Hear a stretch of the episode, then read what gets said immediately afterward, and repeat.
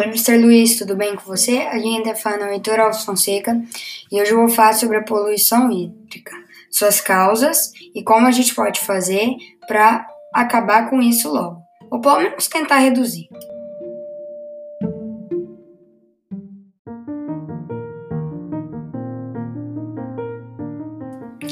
Bem, o que é a poluição hídrica? Poluição hídrica corresponde ao processo de poluição, contaminação e deposição de rejeitos na água dos rios, lagos, córregos, nascentes e principalmente mar e oceano.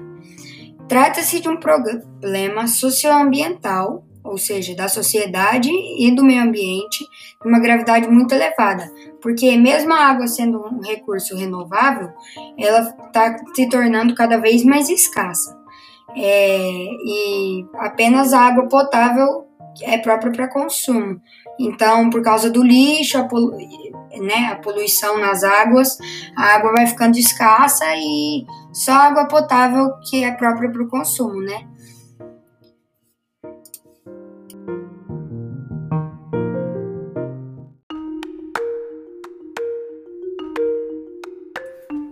Uma das, se não a maior causa da poluição das águas é o desenvolvimento desenfreado das atividades econômicas. Como o mundo está crescendo e se ampliando economicamente e socialmente, a população aumenta. E as cidades grandes precisam é, esgoto e saneamento básico. Então, alguma deposição indevida de rejeitos advindos do sistema de esgoto e do saneamento é, podem acabar poluindo. E outra causa também é o destino incorreto do lixo por parte da população, que atira objetos nos cursos d'água por pura falta de conscientização ambiental. O que significa, Heitor? Significa que nós não, nós não somos conscientes e acabamos, a gente muitas vezes não presta atenção, mas joga o lixo assim na rua ou na água para ninguém ver, né? Mas isso só piora.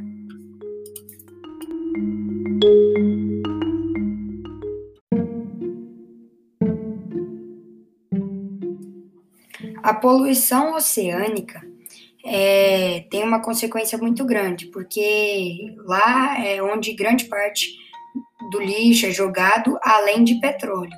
E o petróleo corrompe muito e polui muito a água. A água fica preta, como a gente teve o caso lá no Nordeste ano passado, é, que a água estava preta, as pessoas saíam pretas, que é o derrama, é o, acontece por causa do derramamento de petróleo que petróleo é dinheiro, né? Faz plástico e a gente joga plástico no lixo ou na água e aí é um ciclo, né?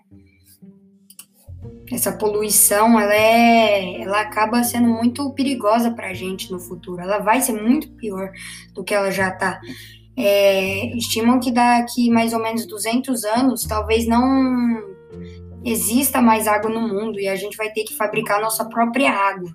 Então, ah, você vê o tanto que a água tá escassa, né, mister?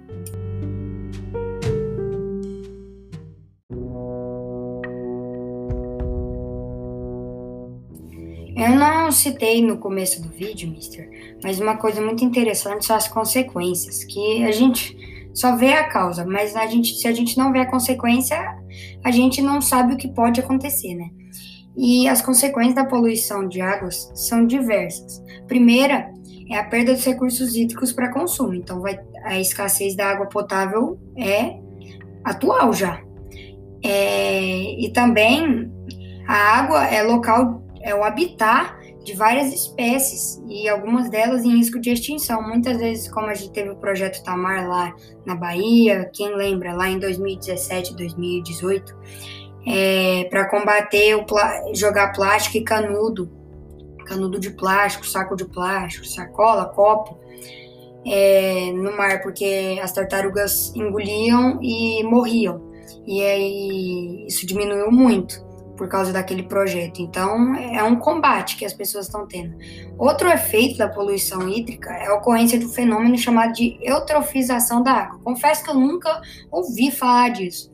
Mas esse processo consiste na presença excessiva de nutrientes oriundos de produtos químicos que contaminam os rios, provocando a proliferação desenfreada de algas e cianobactérias, que impedem a entrada de luz nos ambientes fluviais e reduzem a disponibilidade de oxigênio na água, o que pode gerar a morte de incontáveis espécies.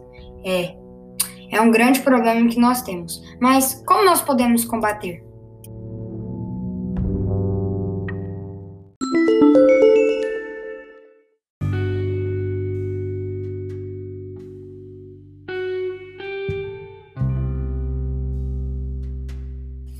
Como eu disse, o projeto Tamara aconteceu lá no ano de 2017, é, no combate ao plástico.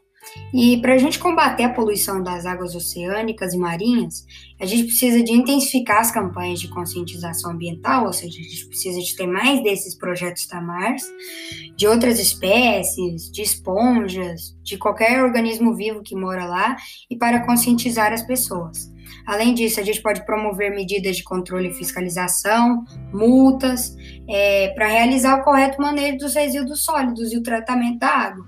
É, eu sei que muitos países sofrem com a pobreza, mas se o mundo inteiro ajudar, a gente vai conseguir combater e esse tempo vai se prolongar de poluição e escassez de água.